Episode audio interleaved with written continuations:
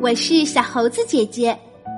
今天我们要讲的故事叫做《熊先生和熊》，作者是英国的弗朗西斯·托马斯，绘画是英国的露丝·布朗，翻译王林。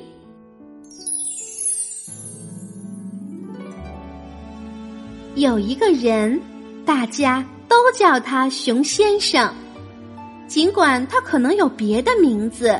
但人们都说，他脾气坏的像头熊。在大街上，没有人对他微笑，小孩子们在他背后吐舌头，狗见到他就叫，猫见到他就跑。熊先生住在山上的一座大房子里，住了很多年。房子的后面是一个大花园。花园里有很多树，四周高墙环绕。在这昏暗的房子里，熊先生变得越来越老，脾气也越来越坏。有一天，熊先生去镇上修眼镜，镇上非常热闹，到处都是人。熊先生在人群中被推来推去，他发现。自己来到了镇子的广场上，广场上有旋转木马，有耍把戏的，还有摆摊卖姜饼和甜李子的。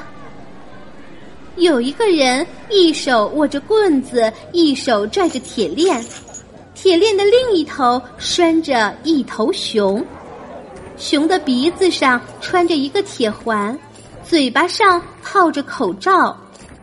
两只后爪上拴着脚镣，熊浑身散发着臭味，身上的皮毛乱糟糟的，就像破旧的毯子一样。熊的目光呆滞，鼻涕横流。当那个人用棍子戳熊的时候，熊不得不用后腿站立。他又戳了一下，熊两只脚来回跳着，笨拙的往前挪动。看上去就像在跳舞一样，所有的人都大笑起来，开始鼓掌。可是熊先生看得出来，熊并不是因为高兴在跳舞。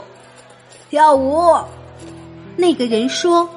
熊又跳起来，人们又开始鼓掌。熊先生离开了广场和小镇，又慢慢爬上山，回到昏暗的房子里。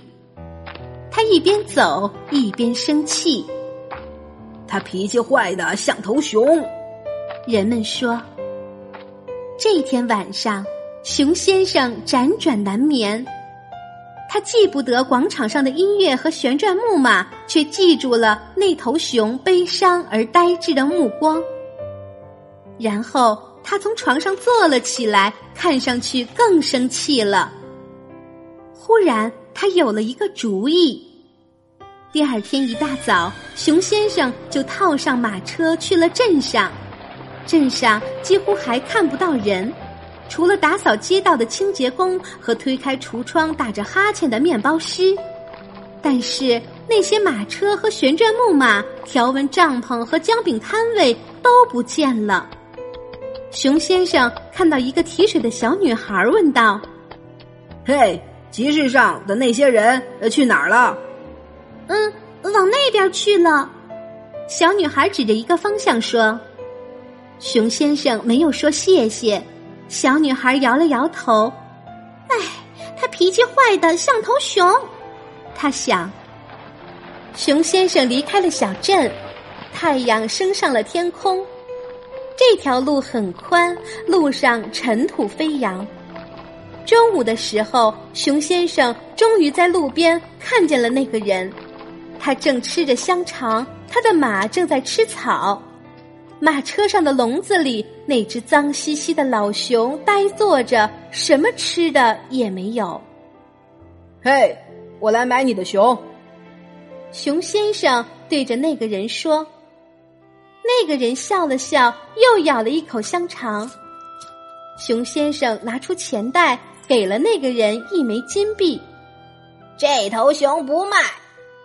那个人说：“熊先生又拿出一枚金币，接着又拿出一枚，最后那个人打了个哈欠。啊，反正我也受够这头熊了，脾气太坏了，把它带走吧。以后，哎，我就只能变戏法了。他们把笼子抬到了熊先生的马车上，熊咆哮着。熊先生从袋子里拿出了几个苹果喂给熊吃。回家的路漫长而颠簸，当熊咆哮时。熊先生就再给他几个苹果，他们就这样回到了家。到家的时候，天已经快黑了。那天晚上，在熊先生的树林里，熊睡得很香。熊先生给他喂了一些药效很强的安眠药。当熊睡着的时候，熊先生取下了他身上的铁链和口罩。打开了他的脚镣，劈开并烧掉了笼子。熊睡着后做了一个梦，他梦见很久以前，他和妈妈、兄弟姐妹们一起在山里玩耍。他想起在银光闪闪的溪流中戏水、抓鱼，想起在柔软的草地上打滚，用鼻子嗅着找成熟的浆果。然后他梦见猎人来了，他们抓住了他和他的兄弟姐妹们，把他们卖掉了。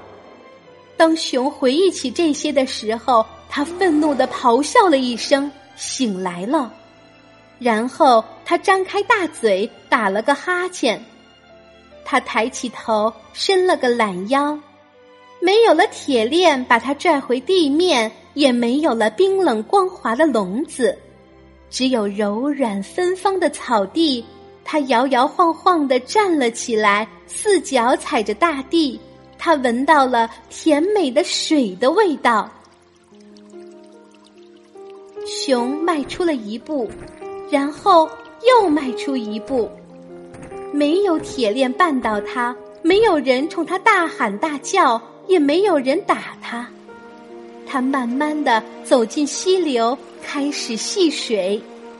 刚开始很慢，然后越来越快。清凉的泉水流过他乱糟糟的、干燥的皮毛，流进他灼热的喉咙和黏糊糊的眼睛。当他用力抖掉自己身上的水时，才想起自己有多饿。花园的另一边。静静的坐在草地上的是那个给他苹果的人，他喜欢苹果。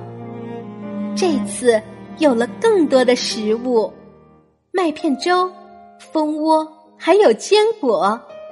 熊把所有的东西都吃光了，他很久没有吃过这么美味的食物了。他看着熊先生，熊先生也看着他。熊先生笑了。他沉默不说话，只希望有个家。好了，今天的故事就是这些内容。喜欢小猴子姐姐讲的故事，可以给我留言哟。请关注小猴子姐姐的微信公众号“小猴子讲故事”。我们明天再见。留下鞋印的脚步，